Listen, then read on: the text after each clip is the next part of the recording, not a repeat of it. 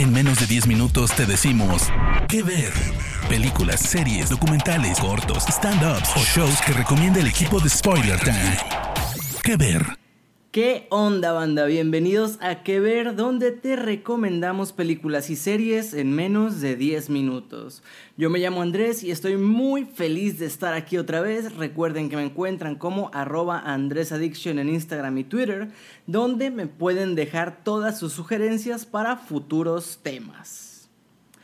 Esta semana conocimos que Morbius, la reciente cinta de Marvel con Jared Leto sobre el Doctor Vampiro, ha tenido bastante éxito en la taquilla internacional, superando ya su costo y de aquí en adelante ya todo es ganancia.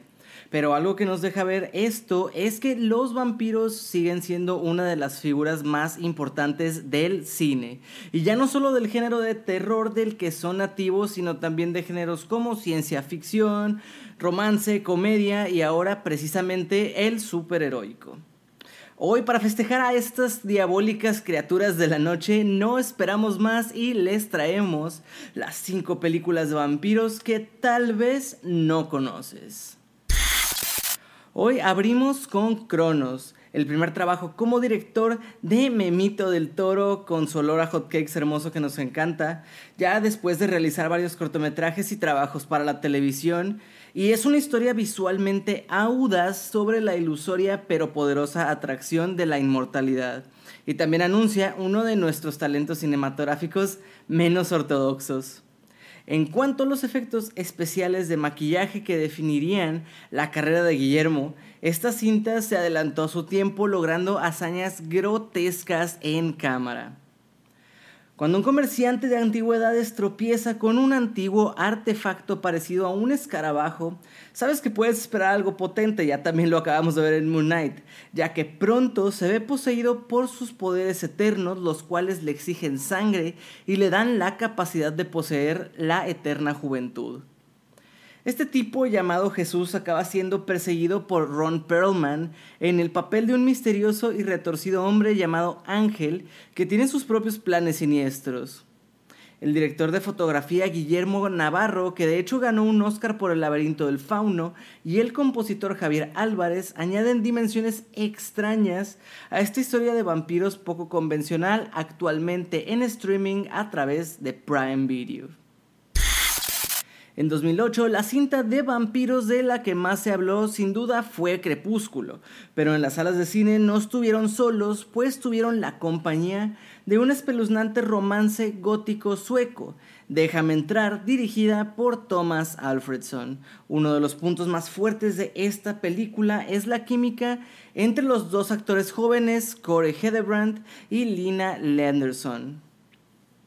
Nos trasladamos a una Suecia nevada que subraya el aislamiento predominante que define la vida del joven protagonista y el misterio que surge del descubrimiento de su nueva compañera que se convierte en un recurso inesperado contra los bullies del barrio.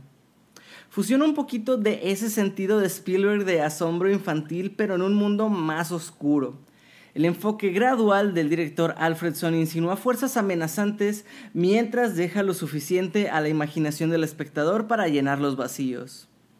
La película tiene una gran habilidad de utilizar detalles sugerentes sobre la naturaleza de los vampiros. Además, el contraste entre sus mórbidos poderes y el rostro de una niña, quien incluso menciona que ha tenido 12 años durante mucho tiempo, es bastante tétrico. En 2010 hubo un remake de Matt Reeves, director de The Batman, con Chloe Moretz como la chica vampira, que si bueno no es mala, no queda al nivel del original. Déjame entrar, puedes verla ya a través de Apple TV Plus.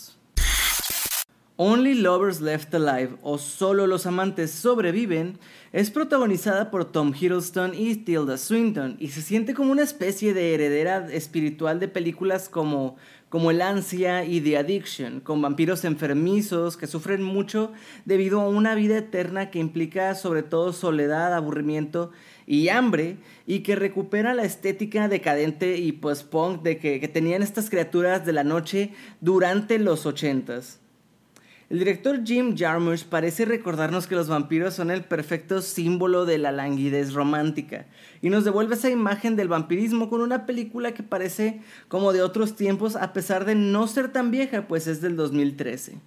Todo su reparto, que además de los ya mencionados Hiddleston y Swinton, cuenta con Mia Wasikowska, William Hurt y el fallecido Anton Yelchin, es bastante apropiado y es un punto fuerte de esta cinta que definitivamente no va a ser para todos los gustos, pero sin duda va a cautivar a todas esas almas góticas deseosas de ver vampiros filosofando sin descanso sobre lo especiales que son y lo mal que viven. O sea, como todos nosotros en Twitter, pero con vampiros. Puedes ver Solo los amantes sobreviven en Prime Video. Probablemente esta es la menos conocida de toda la lista. Una chica vuelve a casa sola de noche es una película con una estética muy particular, pero que a su vez deja ver la inspiración de varias fuentes como Nadia, Eraserhead y mucho cine indie de, de los años 90. Esta singular y un tanto inclasificable mezcla de, película de crimen, reflexión vampírica y pesadillas con una como, como una cucharadita de western. Es el sorprendente debut de la directora Anna Lily Amirpour que tiene triple nacionalidad siendo británica, americana e iraní.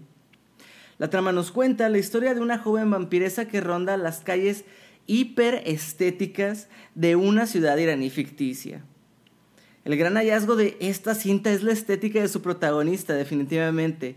El chador como si fuera capa y la tabla de skateboard que le permite desplazarse como si fuera flotando son ingeniosas reformulaciones un poco como juveniles de las características estéticas clásicas de los vampiros.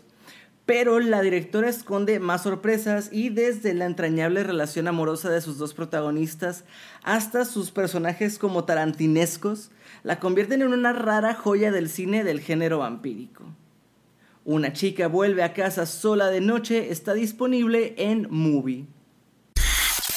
Bueno, y sí, en teoría esta última recomendación es una miniserie de TV, pero la incluyo porque tuvo un corte en formato largometraje, así como la miniserie de It con, con Tim Curry, y también por su extraordinaria calidad pese a las limitaciones técnicas del momento. Salem Slot adapta una de las mejores novelas de Stephen King y marcó a incontables niños en los 80 en su pase por la televisión, hasta tal punto que para una generación la imagen del niño vampiro arañando la ventana de su hermano sí fue una visión traumática de la infancia. Su mezcla de transformación de los vampiros clásicos, recordando a una de las estéticas vampirescas más conocidas del cine, la de Nosferatu por supuesto, y con el respeto de la mitología del género, ya sabes, solo pasan si los invitas, les puedes clavar una estaca, etcétera, etcétera. Dan como fruto una película inquietante y de atmósfera pesada que entiende a la perfección el material original de King y logra traducir bien la novela a lo visual. Un clásico menor, pero de esos que puedes ver varias veces y que además tuvo una secuela, pero que no estuvo al mismo nivel.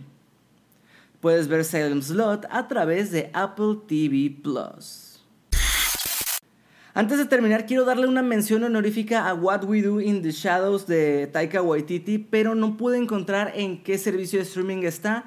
Entonces, pues si las llegan a encontrar o ustedes conocen en cuál la podemos disfrutar, por favor háganoslo saber a través de las redes sociales de Spoiler Time. Recuerden que a mí me encuentran como Andrés Addiction y yo les agradezco. Nos escuchamos en las próximas, las 5. Chao. De parte del equipo de Spoiler Time, esperamos que te haya gustado esta recomendación. Nos escuchamos a la próxima. ¿Qué ver?